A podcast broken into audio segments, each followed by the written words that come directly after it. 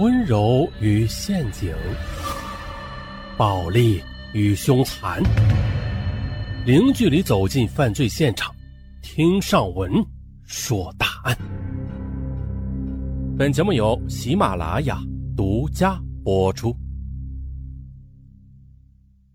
凌晨三点的京北郊区某镇，在一个大院里，玻璃窗被打碎的尖利声音划破清冷的夜空。接着又传来一个男子微弱的求救：“快出来，我杀人了，着火了！”在滚滚的浓烟中呢，接着又传来男子的一声叹息：“老婆，我对不起你。”这时，一个邻居被惊醒了，赶到院子里，扶起了满脸是血的求救者雷平原，问：“哎呦，你这是怎么了？哎，你媳妇和孩子呢？都死了。”他们都死在屋里了，都让我给杀了。我自杀没死成，我怕火烧到其他人家救不了火。你，你赶紧拿着我的手机报警吧。说完呢，他又爬回浓烟滚滚的屋里，把笔记本也拿了出来，并且叮嘱邻居要交给警察，然后一下子就晕死过去。那这到底是怎样一起匪夷所思的案子呀？那我们就要从雷平原初到京北那时候说起。来京北打工的雷平原带着妻子女儿搬进了京北郊区的某镇的一个大院里。这个院子是由南往北盖了七八间房子，在这里租住的大多数是在京北各个工地上打工的建筑工人。雷平原呢住在靠近院子门口的第三个房间，这院子门口是村里的公共厕所。雷平原小夫妻两人来到京北打工，之前两人在建筑工地上是各住各的啊，在凄风苦雨中苦趴苦熬了两年啊，现在经济条件稍微好了一点两人便一狠心呐，在京北的郊区租下了这间房子，同时呢，也从老家把三岁的女娃佳佳接来一起生活。雷平原是个电焊工，平时在京北的各个工地找活干。每月大概能赚两三千块钱吧，啊，刚刚能够养活妻子和女儿。这日子虽然过得有点紧巴、清苦了点啊，但是这妻子贤惠嘛，女儿又可爱，日子倒也是其乐融融。可是谁也没有想到啊，他们平静的生活就因为一个三十七岁的女人开始了悲剧。搬进大院之后的。每天早上天刚蒙蒙亮，雷平原家里的窗外啊都会飘过一个靓丽的身影向院子外边走去。雷平原时常的能和这个靓丽的女人在厕所门口迎面的碰上，有两次啊还撞了个满怀。每次相遇，雷平原都是红着脸，木讷的站在那里不知所措。倒是那个女人并不在乎，热情的还搭讪说：“哎，你是刚搬来的吧？我也住这个院子。”我姐姐家啊，就跟你住临墙的隔壁呢。那你是哪里人呢？干啥的？啊，我老家河北的，干建筑的。雷平原如实的回答。哎呦，那可巧了，我老公也是干建筑的，还是个头呢。我们在这里住了好多年了，以后有什么活就让我老公带着你干。我叫李亚玲，嗯，看样子你比我小啊，那就叫我姐姐吧。李亚玲她爽直的说。好啊，大姐啊！雷平原顿时心花怒放啊，在人地生疏的京北市遇到这样爽直的大姐，雷平原就如同是遇到了亲人一般。两个人随即的便交换了手机号。那这京北啊，它不是北京啊，京北它到底是在哪儿？大家可以百度一下啊。咱们接着说答案。由于是住在同一个院子里，平时也是抬头不见低头见。这么一来二去的，两人也就开始熟络起来了。这李亚玲对雷平原的态度也是越来的越好了。有时候老公不在家的时候啊，她就会主动的发短信给雷平原，让他到自己家里来吃饭。两个人就这样朝夕相处，同事共餐。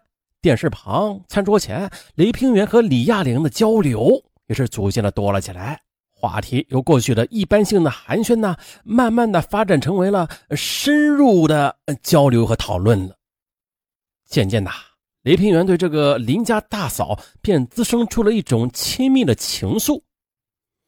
啊，这对于来自山野乡村的雷平原而言，这是从未遇到过的。而啊，这事情的急剧变化也是超出了雷平原的预料。一天晚上的，李亚玲发短信给他，说让他晚上下班之后的来他家里去吃饭。雷平安急匆匆的从工地上就赶了回来。回到家里，草草的洗了一把脸，就找了个借口出门去了，然后直接的就拐进了李亚玲家。哎，只见的李亚玲已经做好了一桌饭菜，这桌上还摆放着一瓶极品二锅头。李亚玲笑着说：“ 这酒啊，是你姐夫给别人干活时人家送的，已经开封了，放了好久也没舍得喝。今天我心情好，你姐夫又不在家。”你陪我喝掉它，怎么样啊？嗯，雷平原一听也笑着说：“呃，我听姐姐的。”啊，说完呢，两人会心的相视一笑。啊，在京北初冬寒冷的夜里，两人推杯换盏之间的李亚平的嘴角总是悬挂着一丝迷人的笑容，他不停的给雷平原夹菜倒酒。眼睛闪出一种热辣柔情的光，浑身上下都散发着摄人的魅力。哎呦，就在雷平原的眼里，李亚玲是那样的温柔而妩媚，性感而美丽。两人仿佛是忘了彼此的年龄和身份了。李亚玲渐渐的有些忘情了。她说起丈夫这常年在工地上奔忙，她是如何的熬过漫漫长夜而孤枕难眠的。听得雷平原这脸发红发烧，而说到动情之处，他又猛地伏在了雷平原的肩膀上哭了起来。雷平原手足无措，嫂嫂。但是借着酒精的作用，他不由得抱住了李亚玲，想安慰她一下。可是呢，在慌乱的拥抱之中，两人肌肤相亲，浑身站立起来。哎，激情过后的雷平原清醒过来了。哎呦，他发现自己光着身子躺在李亚玲的床上，他这才明白刚才发生了什么。他吓了一大跳。天哪，这不是胡来吗？李亚玲比自己整整大了十一岁呀！李亚玲的大儿子也只比自己小九岁。这这这不是乱伦吗？这是，怎么还有脸去见妻子呀？要是让李亚玲的丈夫知道，那又该怎么办呢？雷平原恨不得找个地缝钻进去。他蹑手蹑脚的穿好衣服，悄悄的就这么溜走了。悄悄的回到家之后，雷平原处于恍惚之中，跟妻子躺在床上，一直是辗转反侧，不知道怎么办才好了。他虽然只是一个进城打工的电焊工吧，但是最起码的羞耻之心还是有的。知道这件事自己确实做的很不应该。可是李亚玲是个过来人呐，他怎么也会这样糊涂啊？难道真的仅仅是长夜难眠、寂寞难耐吗？还是李亚玲所说的真的是喜欢自己呀？鬼使神差的是啊！第二天一大早出门的时候，雷平原又迎面的碰到了李亚玲。他呢，抱着复杂的心情，跟着李亚玲再次来到他家。因为李亚玲的丈夫于大江在工地上一夜未归，两人尴尬而又慌乱的说了几句话之后的，雷平原他竟然主动的伸出手捉住了李亚玲的手，李亚玲则顺手的拉上了刚刚拉开的窗帘偷情就犹如泥石流啊，夹裹着泥沙的洪水在瞬间的就爆发了，具有摧枯拉朽的力量，啊，使人无法自拔。啊，从此之后呢，雷平原与李亚玲的电话、短信就开始不断了，整天在工地上干活都是心不在焉的，有几次甚至的把电焊点在自己的手上。两人的婚外情一发而不可收拾。只要有那么一丁点的机会，这两个人就会偷偷摸摸的亲密一会儿。